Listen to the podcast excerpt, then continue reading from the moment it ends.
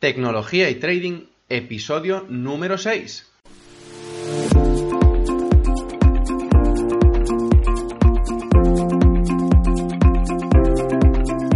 Muy buenos días a todos y bienvenidos a este podcast donde aprendemos a desarrollar herramientas tecnológicas a la vez que aprendemos del sistema financiero y más concretamente del trading. Mezclamos el contenido para coger lo mejor de la informática y del trading, para poder automatizar al máximo las labores repetitivas que hacemos durante el día, tanto en el mercado financiero como fuera de él. Vamos, lo que ahora se llama el mundo del fintech. Hoy presentaremos y explicaremos un poquito más a fondo la política y los mercados monetarios. En el día de ayer explicamos qué eran los mercados financieros y los actores que participaban en él. Y es por eso que hoy nos fijamos en el mercado monetario, el cual, bueno, es un conjunto de mercados financieros en el cual se negocia dinero o activos financieros a un corto plazo. Ya lo referenciamos ayer, dejo el link aquí abajo en la descripción. Pero vamos a ver más específicamente qué es eh, y qué se hace en el mercado monetario. Bien, pues las funciones principales de los mercados monetarios son básicamente el poder encontrar las actuaciones que hace el Banco Central Europeo, Normalmente el Banco Central tiene sus propias herramientas y una de ellas es el mercado monetario. Es el cual eh, directamente cuando actúa a través de sus políticas se ve afectado. Y eso en gran medida va directamente a la economía. ¿Cómo? A través de las operaciones de inversión y financiación a corto plazo por parte de las entidades intermediarias o mediadores, que es lo que pudimos ver en los anteriores podcasts.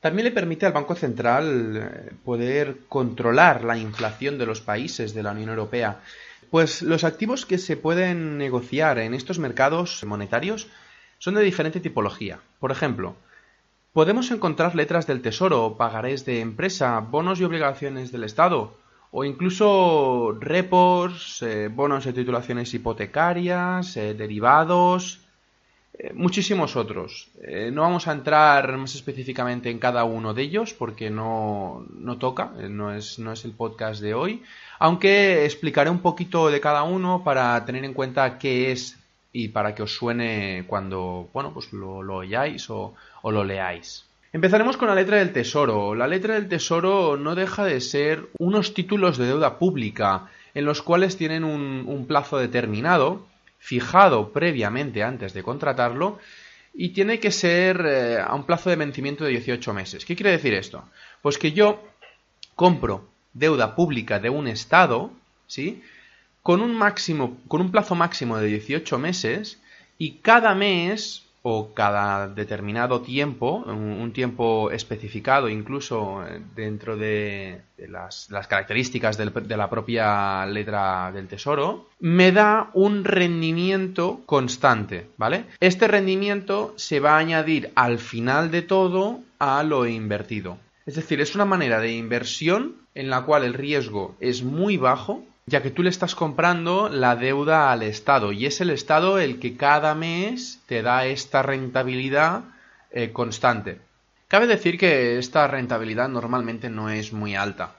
De hecho, por ejemplo, bueno, podemos encontrar que durante los últimos años han sido positivas y ahora cada vez menos hasta llegar a, a puntos que incluso es negativa.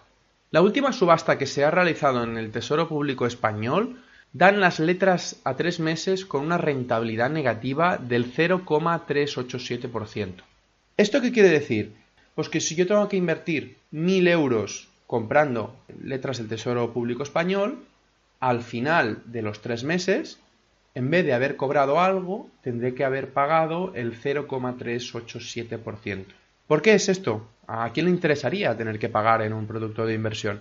Para poder incentivar que los bancos dieran préstamos y se moviera el dinero entre la sociedad, entre la parte pública, lo que hizo el Banco Central Europeo, el cual tiene en sus depósitos parte del dinero de los bancos, era cobrarles un tipo de interés más alto de lo que costaba las letras del Estado, los pagares de empresas e incluso las inversiones.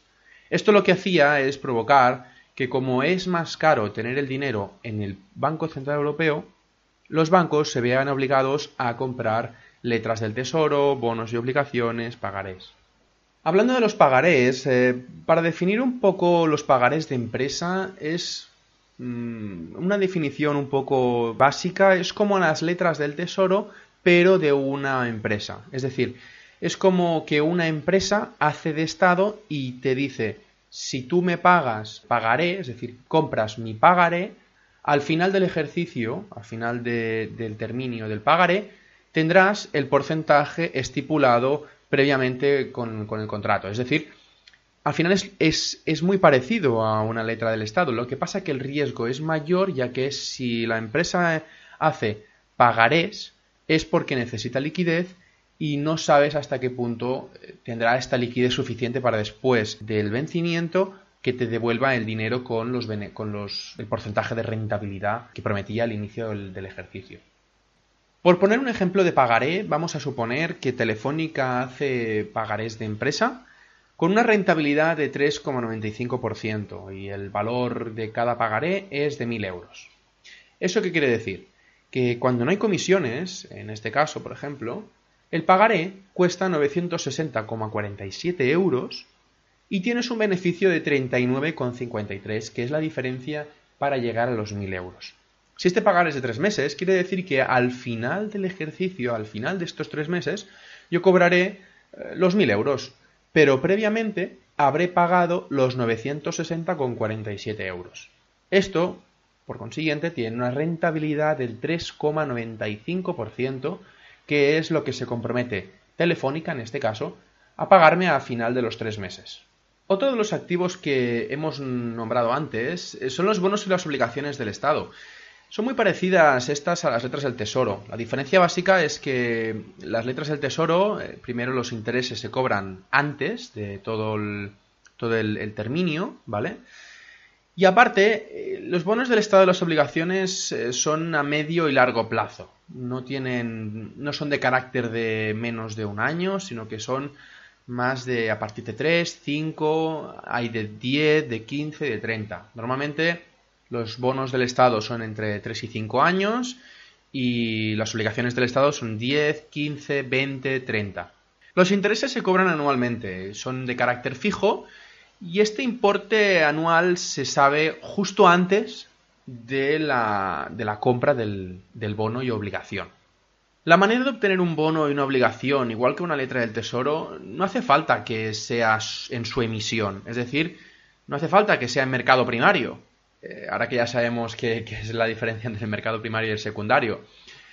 También lo podemos hacer en el mercado secundario. Es decir, por ejemplo, si ya hay una, una emisión de un bono de 5 años y la emisión ha sido hace un año, es decir, que quedan cuatro años para la totalidad del plazo de amortización, lo que podemos hacer es comprarlo directamente. No hace falta esperar a una nueva emisión, sino que podemos comprarlo a valor nominal, es decir, al valor que tiene eh, el día concreto que lo quieres comprar con respecto al plazo de amortización antes de acabar, ¿vale? Esto es un porcentaje, bueno, es una, es una fórmula matemática que si os interesa os lo puedo, os lo puedo facilitar en, en las notas de programa y que es muy fácil. Eh, dices valor nominal a día de hoy respecto eh, al vencimiento, cuánto tengo que pagar por un bono. Se, hace, se puede hacer lo mismo con una obligación del Estado.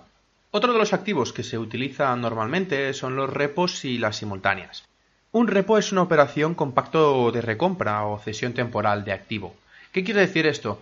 que entre dos empresas o, por ejemplo, dos bancos, cuando se tienen que dejar dinero como aval, les dan uno al otro letras del tesoro o bonos y obligaciones. Normalmente son letras del tesoro porque las operaciones de cesión temporal o, repos son bastante rápidas, eh, entre un día y una semana, 15 días, ¿vale?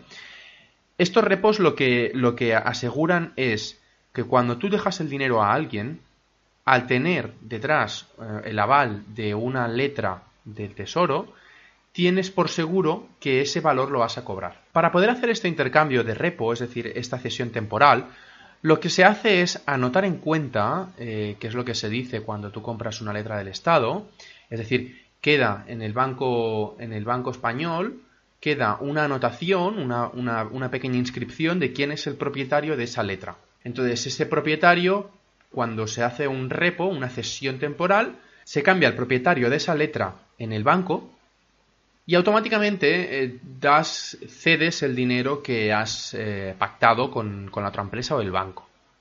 Esto lo que hace es que intrínsecamente queda ligado la transacción monetaria a la letra del tesoro. En el caso de que uno de los dos incumpla el pacto eh, o el contrato de, ceder el dinero a cambio de una letra del Estado, lo que hace al final el otro es quedarse con ese activo. En muchos casos interesa más quedarse la letra del tesoro porque sabes que es un dinero que cobrarás sí o sí.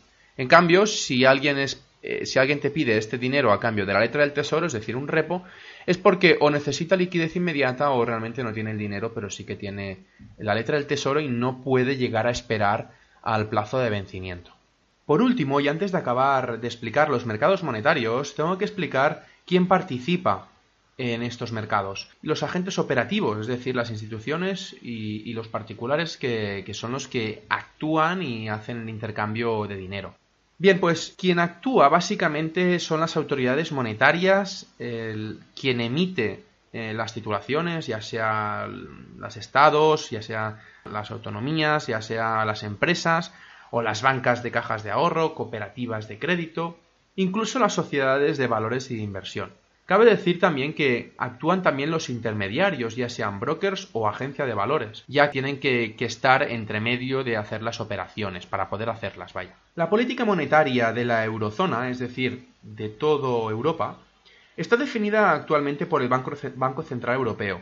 Antiguamente cada país tenía su propio, su propio banco regulador, en este caso, en España teníamos el Banco eh, Español. El problema es que, claro, al incluirse dentro de la Unión Europea, tenemos una unión económica y monetaria, que es lo que se llama como la UEM. Y ahora todas las acciones que hace eh, el Banco Central Europeo afectan a todos los estados por igual. ¿Cuáles son las funciones que realiza el Banco Central Europeo, el BCE? Pues, por ejemplo, acuñar moneda. Él decide, junto con los diferentes entidades y países de la Unión Europea, cuándo se tiene que acuñar más moneda y hacer más grande el, volumen de dinero que hay en la, Unión, Europea. Aparte, entre otras cosas, también formula y aplica la política monetaria, es decir, controla los precios y fija, los tipos de interés que tenemos y además aumenta o disminuye la cantidad de dinero en circulación. Por ejemplo, ellos pueden definir si quieren sacar un tipo de billete como el de 500 euros o añaden otro.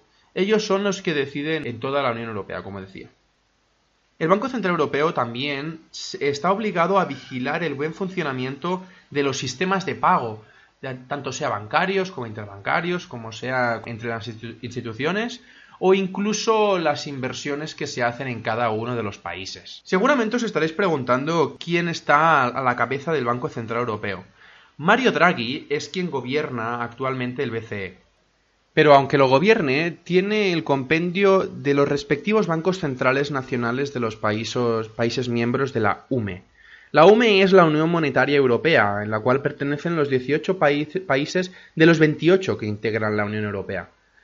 ¿Por qué? Porque hay muchos países que tienen el euro, son los que eh, la mayoría integran la UME, y son los que están debajo de esta política impuesta por Mario Draghi y su comité. En otros países, como por ejemplo Estados Unidos, es la Reserva Federal, la Fed, el que tiene los mismos objetivos que el Banco Central Europeo.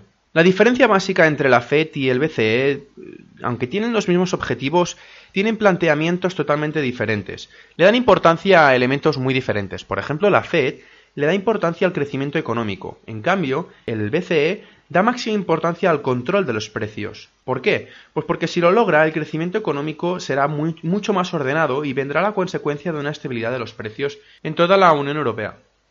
Bien, pues hasta aquí el podcast de hoy. Ha sido un poco repaso de la política y mercados monetarios y ponernos un poco en situación de quién es el BCE, el Banco Central Europeo, sus funciones principales y aparte quién es su homónimo en, Estados Unidos, eh, la Fed. Para acabar el podcast, como siempre, me gustaría recordaros que me haríais muy feliz si pudierais valorar con 5 estrellas en iTunes y con muchos me gustas en iVoox para poderme ayudar a dar a conocer el programa y poder expandirlo al máximo de gente posible. Y con esto nada más, eh, mañana nos vemos con un podcast más, muchas gracias a todos y hasta mañana.